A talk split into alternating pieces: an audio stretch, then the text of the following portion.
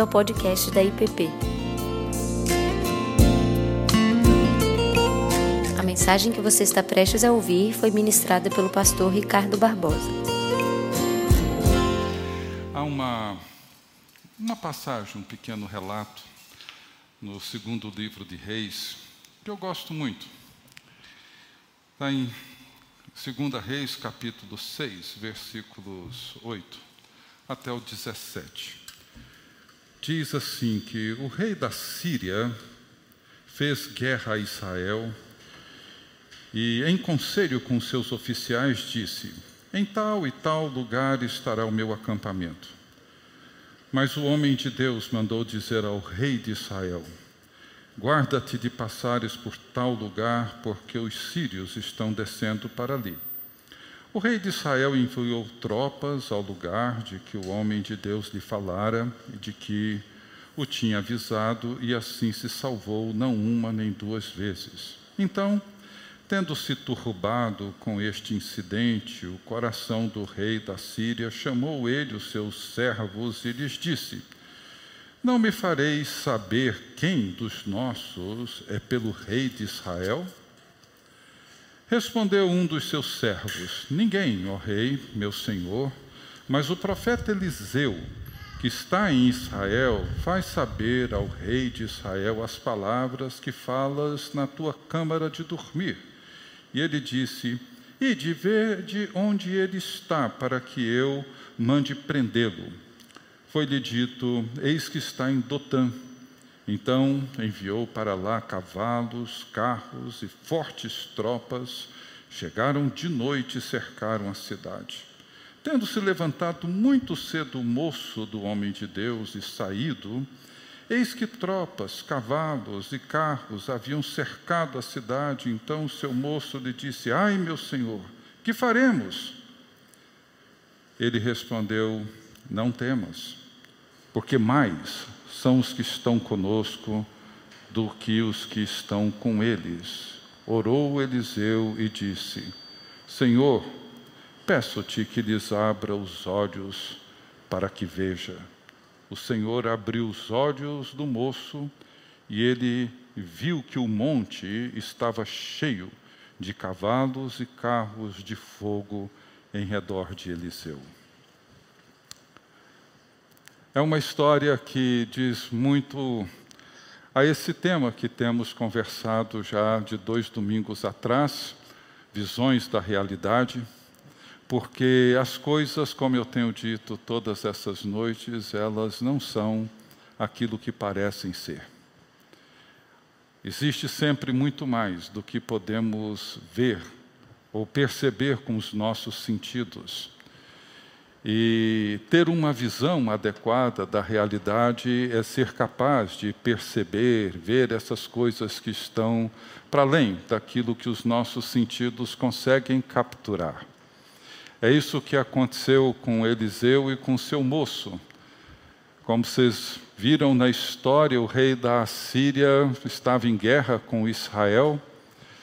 E o profeta Eliseu fazia chegar ao rei as decisões do rei da Síria, e o rei de Israel assim se protegia e protegia as, tuas, as suas tropas, antecipando aquilo que a Síria faria, a ponto do rei da Síria pensar que havia um espião entre eles, e alguém lhe disse: Não, rei, não há nenhum espião entre nós, existe um profeta em Israel. E ele faz com que o rei saiba aquilo que você pensa, conjectura, planeja no seu quarto de dormir, ele é capaz de saber tudo isso e informar o rei de Israel. É isso que está acontecendo. Então o rei da Síria envia tropas até Dotã, e soldados e cavalos e um exército cercam a cidade para prender Eliseu. E o moço de Eliseu acorda de madrugada. E quando ele sai de casa, ele olha e vê que a cidade está cercada de um exército numeroso e poderosíssimo. Ele volta desesperado, acorda Eliseu e diz: Senhor, Senhor, o senhor não sabe o que está acontecendo, nós estamos cercados pelas tropas inimigas. Eliseu, eu imagino ele sentando ali do lado da cama, acordando, e disse para ele: Meu filho, mais numerosos são os que estão conosco do que os que estão com eles. E orou. E orou dizendo: Senhor, abra os olhos desse moço para que ele veja. E de repente, o moço sai de casa e olha, o exército sírio estava lá. Mas em volta do exército sírio, um muito mais numeroso, com cavalos e cavaleiros de fogo cercando aquele exército. Existe muito mais do que a gente consegue perceber. As coisas não são como elas parecem ser.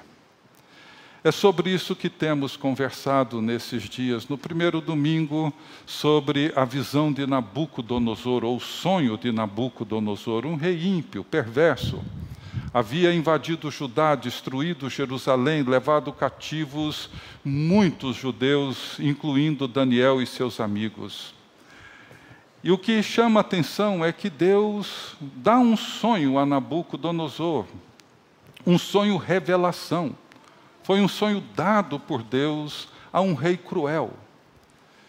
E no desespero desse sonho, angustiado por não conseguir dormir por várias noites, ele ameaça todos os sábios, magos, feiticeiros, encantadores do reino que, se não desvendassem o sonho, não apenas interpretando-o, mas descrevendo-o, contando o que, que o rei havia sonhado, eles todos seriam executados com todas as suas famílias. E esses magos e encantadores disseram para o rei: Rei, é possível interpretar o sonho, mas o senhor nunca pediu para nós dizer qual é o sonho do rei. Isso é impossível, nenhum sábio no mundo seria capaz. E esse decreto do rei, claro, envolvia Daniel e seus amigos, que eram considerados sábios e conselheiros do rei. E quando Daniel soube, pediu para o rei um pequeno prazo, voltou para casa, orou com seus amigos, mandou dizer para o rei: Olha, ninguém é capaz de desvendar o seu sonho, muito menos interpretá-lo, mas há um Deus no céu que faz isso. E ele vai fazer. E é esse Deus que eu sirvo. E ele então descreve para o rei o sonho e o interpreta. E o sonho era uma estátua gigantesca, impressionante, aterradora.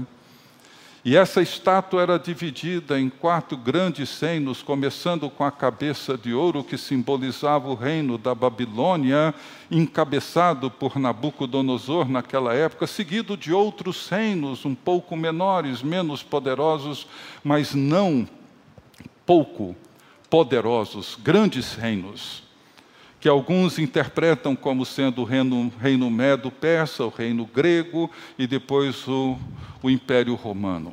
Não sei, a Bíblia não diz isso. Mas isso não é importante. O fato é, e o que impressiona, é que o que Daniel interpreta no sonho, o que o rei sonhou, é que o que derruba todos esses grandes impérios foi uma pequena pedra uma pequena pedra arrancada sem auxílio humano. E essa pedra foi lançada nos pés de barro e de ferro dessa estátua e ela desabou completamente.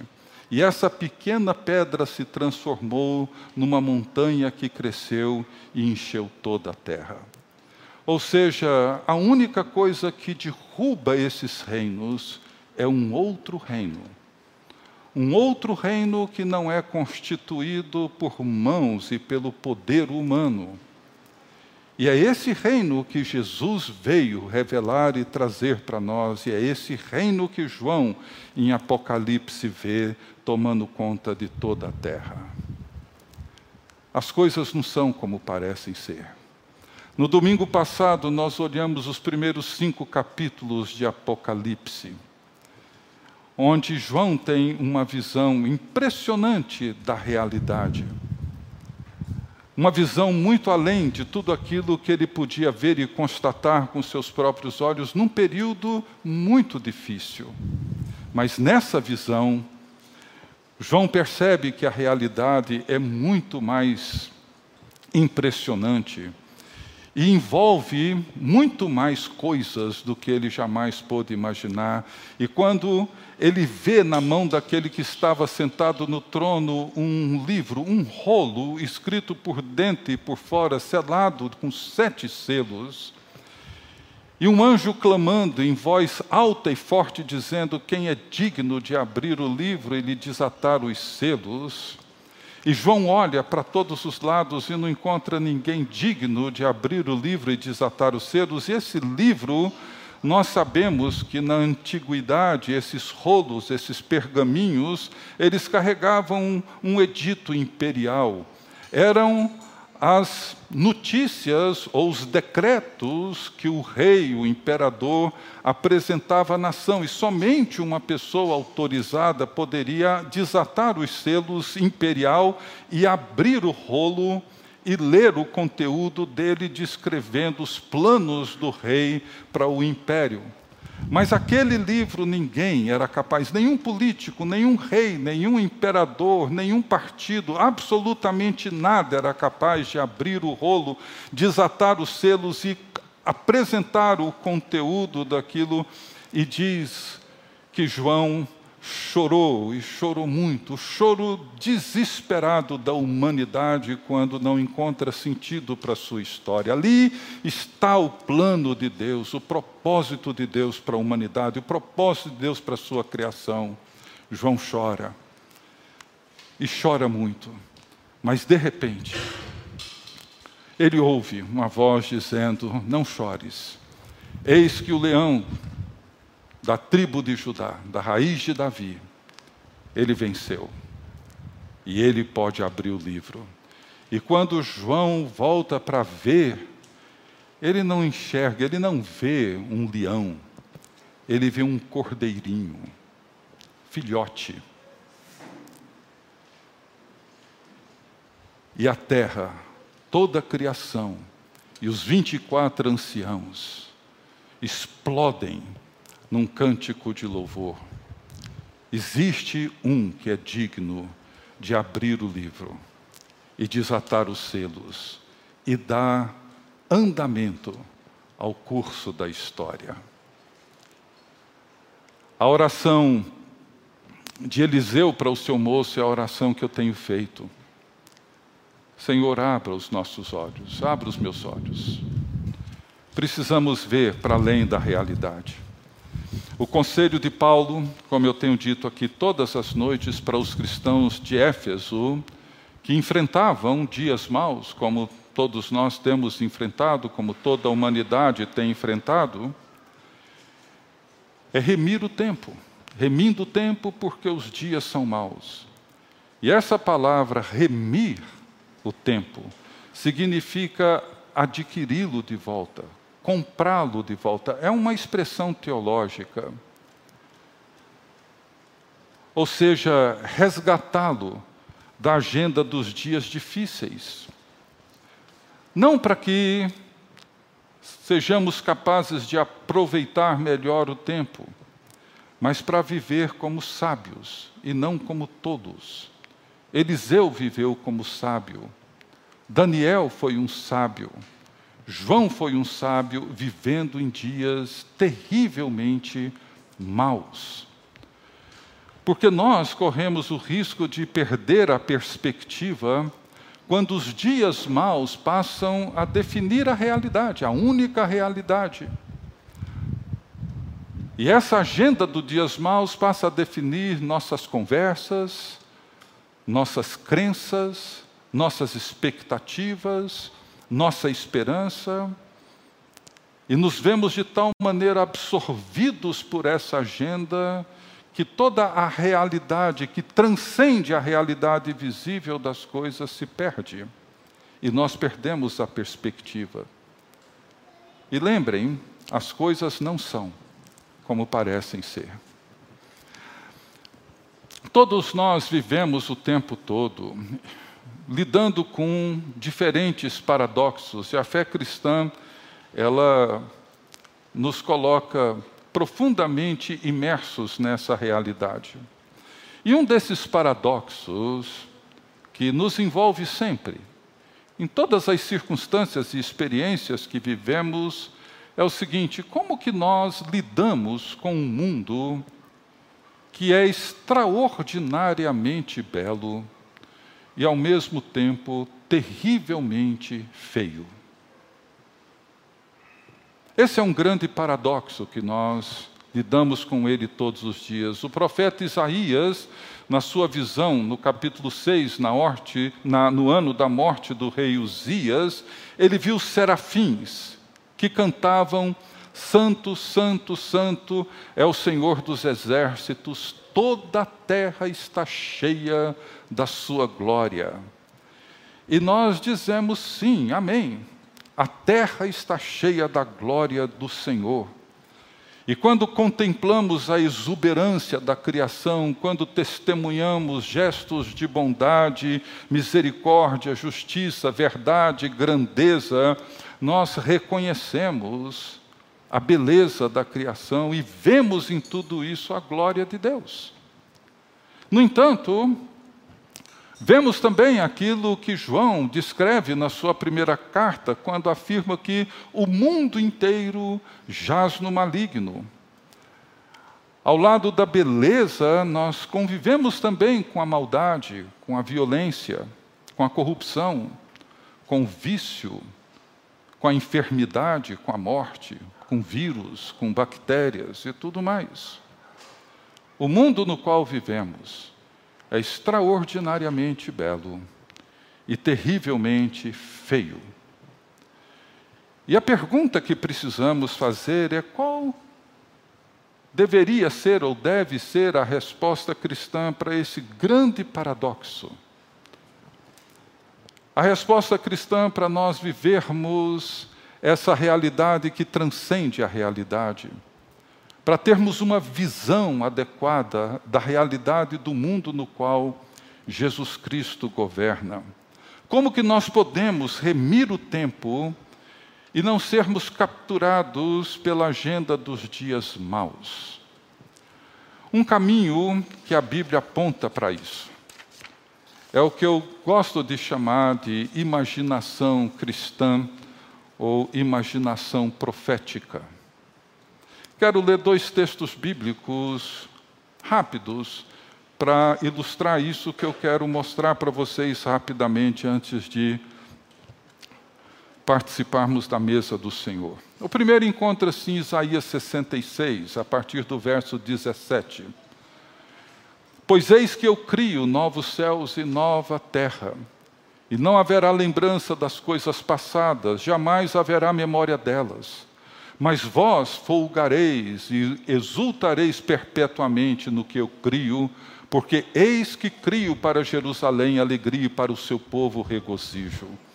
E exultarei por causa de Jerusalém, me alegrarei no meu povo, e nunca mais se ouvirá nela nem voz de choro, nem de clamor. Não haverá mais Nela, criança para viver poucos dias, nem velho que não cumpra os seus, porque morrer aos cem anos é morrer ainda jovem. Quem pecar só aos cem anos será amaldiçoado. Eles edificarão casas e nelas habitarão, plantarão vinhas e comerão seu fruto. Não edificarão para que outros habitem, nem plantarão para que outros comam, porque a longevidade do meu povo será como a da árvore, e os meus eleitos desfrutarão de todas as suas, de todas as obras das suas próprias mãos, e ele vai descrevendo um cenário de extraordinária beleza. E no livro do Apocalipse, no capítulo 22, começando no verso 1, João descreve assim: Vi novo céu e nova terra, a mesma coisa que Isaías séculos antes viu Pois o primeiro céu e a primeira terra passaram e o mar já não existe. Vi também a cidade santa, a nova Jerusalém, que descia do céu, da parte de Deus, ataviada como noiva adornada para o seu esposo. Então ouvi grande voz do trono dizendo: Eis o tabernáculo de Deus com os homens, Deus habitará com eles, eles serão povos de Deus, e Deus mesmo estará com eles, e lhes enxugará dos olhos toda lágrima, e a morte já não existirá, já não haverá luto nem pranto, nem dor, porque as primeiras coisas passaram. E aquele que está sentado no trono disse: Eis que faço nova todas as coisas. Isso é o que João viu. E ele não ouviu alguém dizer: Eis que farei novas todas as coisas. Não. Eis que faço novas todas as coisas. O tempo é bem presente, é bem real. Meus queridos, a história é feita de imaginação. Nenhum ser humano cria até que a sua imaginação seja tocada, até que os seus afetos sejam tocados, e até ele ser capaz de tocar a imaginação e tocar o afeto dos outros à sua volta. Tanto Isaías quanto João tiveram um vislumbre, uma visão de uma realidade que transcendia o mundo no qual eles se encontravam, um mundo feio, um mundo terrivelmente feio.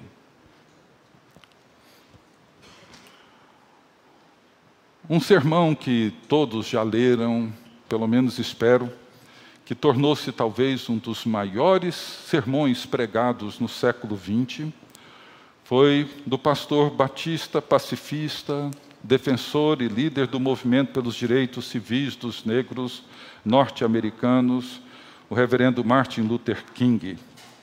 E foi uma dessas pessoas profundamente influenciado pela imaginação cristã. No dia 28 de agosto de 1963, 100 anos após a emancipação dos escravos dos Estados Unidos, aos 34 anos de idade, Luther King subiu ao Memorial Lincoln e proferiu esse sermão, talvez um dos mais conhecidos do século XX, para um público de mais de 200 mil pessoas. É um sermão belíssimo. Eu destaco aqui alguns pouquíssimos parágrafos e ele diz assim: Agora é hora de sair do vale escuro e desolado da segregação para o caminho iluminado da justiça racial. Agora é hora de retirar a nossa nação das areias movediças da injustiça para a sólida rocha da fraternidade. Agora é hora de transformar a justiça em realidade para todos os filhos de Deus. Eu tenho um sonho. Eu tenho um sonho que um dia, nas montanhas rubras da Geórgia, os filhos de descendentes de escravos e os filhos dos descendentes de donos de escravos poderão sentar-se juntos à mesa da fraternidade. Eu tenho um sonho que um dia mesmo o estado do Mississippi, um estado desértico sufocado pelo calor da injustiça e sufocado pelo calor da opressão, será transformado num oásis de liberdade e de justiça. Eu tenho um sonho que meus quatro pequenos filhos um dia viverão em uma nação onde não serão julgados pela cor da pele, mas pelo conteúdo do seu caráter. Eu tenho um sonho hoje. Eu tenho um sonho que um dia todos os vales serão elevados, todas as montanhas e encostas serão niveladas, os lugares mais acidentados se tornarão planícies e os lugares tortuosos se tornarão retos, e a glória do Senhor será revelada a todos os seres e haverão conjuntamente. Essa é a nossa esperança. Essa é a fé com a qual eu regresso ao sul. Com essa fé nós podemos esculpir na montanha do desespero uma pedra de esperança. Com essa fé poderemos transformar as dissonantes discórdias do nosso país em uma linda sinfonia de fraternidade. Eu tenho um sonho. O sermão de Luther King, ele nasce da imaginação cristã. O mundo que ele vivia era terrivelmente feio, mas a sua visão foi moldada pelas histórias bíblicas, foi moldada pelas parábolas e pelo ensino de Jesus, foi moldado pelas cartas dos apóstolos, pela visão do Apocalipse.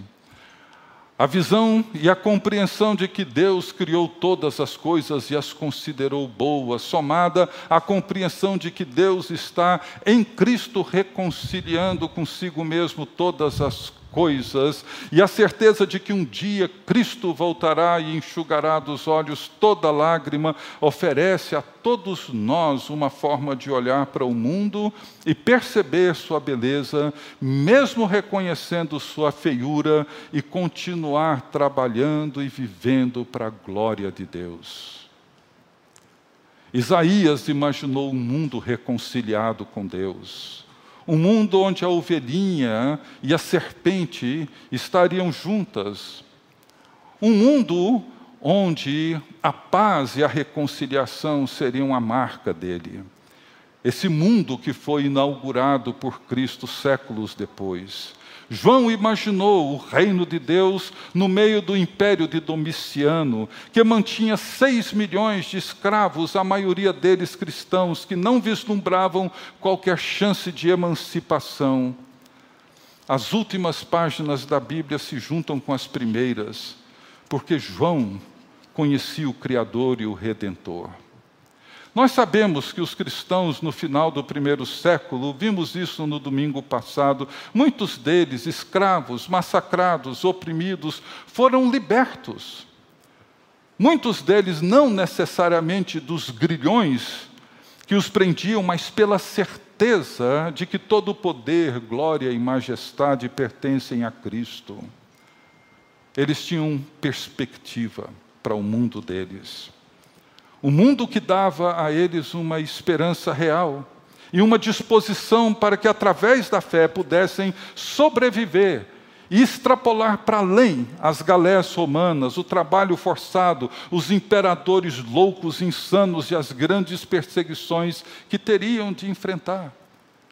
A imaginação deles foi sacudida, encharcada por uma realidade do reino de Deus.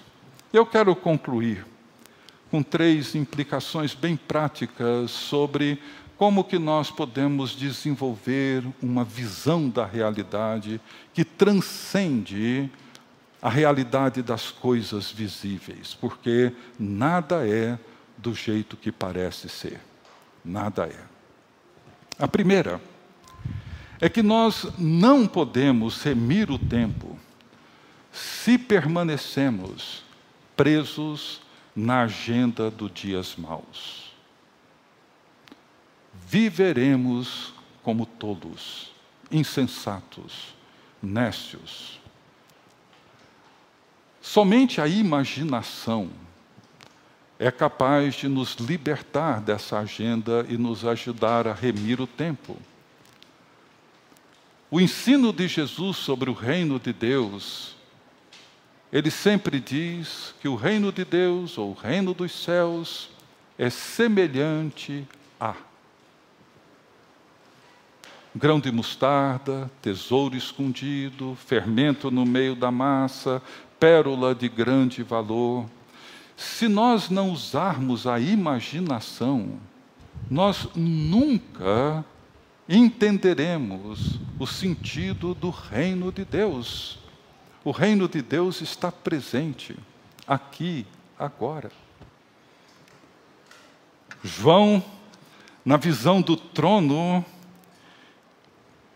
ele vê um mar de cristal, ele vê um arco-íris, ele vê seres viventes cheios de olhos. Sem imaginação, nós jamais entenderemos o reino de Deus. Nunca. Jamais conseguiremos ver, perceber o governo real de Jesus Cristo sobre tudo e sobre todas as coisas, inclusive dando a um rei iníquo, pagão, violento e cruel, uma revelação de como as coisas iriam acontecer. Deus tem nas suas mãos o poder e o domínio sobre toda a realidade criada. A segunda implicação, a segunda consideração é que sem a imaginação, nós não conseguiremos entender e viver a palavra de Jesus. Ela requer de nós isso. As parábolas de Jesus requerem de nós o exercício da imaginação.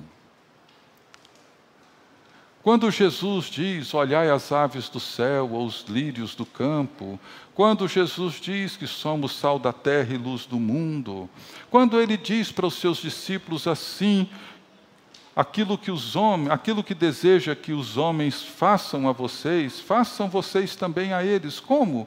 Eu tenho que imaginar o que, que eu gostaria que as pessoas fizessem se eu estivesse no lugar delas. Eu tenho que imaginar isso. Eu tenho que me colocar no lugar do garçom, eu tenho que me colocar no lugar daquela pessoa que nos serve na nossa casa, eu tenho que colocar, me colocar no lugar do meu chefe, do meu superior, eu tenho que me colocar no lugar de uma infinidade de pessoas, do meu cônjuge, dos meus filhos e imaginar o que eu gostaria que fizessem comigo caso eu estivesse no lugar deles, vivendo nas condições que eles vivem. Sem imaginação, nós não entendemos e não vivemos a palavra de Deus. Não é uma questão apenas de compreendê-la intelectualmente, cognitivamente, significa a forma como nós entramos no mundo para dentro do qual ela nos convida. Por isso que a Bíblia é cheia desse recurso, visões, sonhos, para que o povo de Deus pudesse ver uma realidade que estava muito além de tudo aquilo que os seus sentidos era, eram capazes de perceber.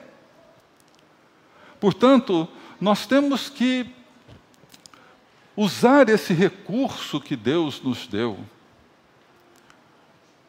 para ter uma visão da realidade uma visão que transcende aquilo que você vê nos noticiários, que você ouve nas conversas, que você consegue perceber. Existe muito mais do que somos capazes de perceber.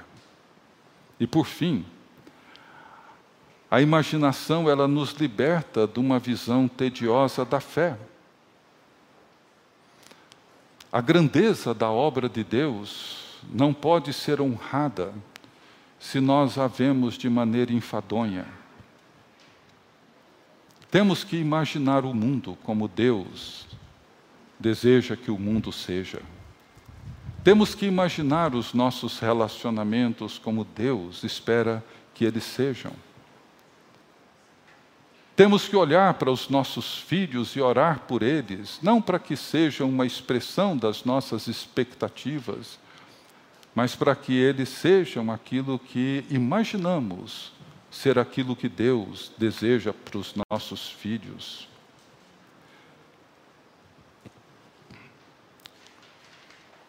Eu sou muito grato a Deus por todas as pessoas que, de uma forma ou de outra, me influenciaram na vida.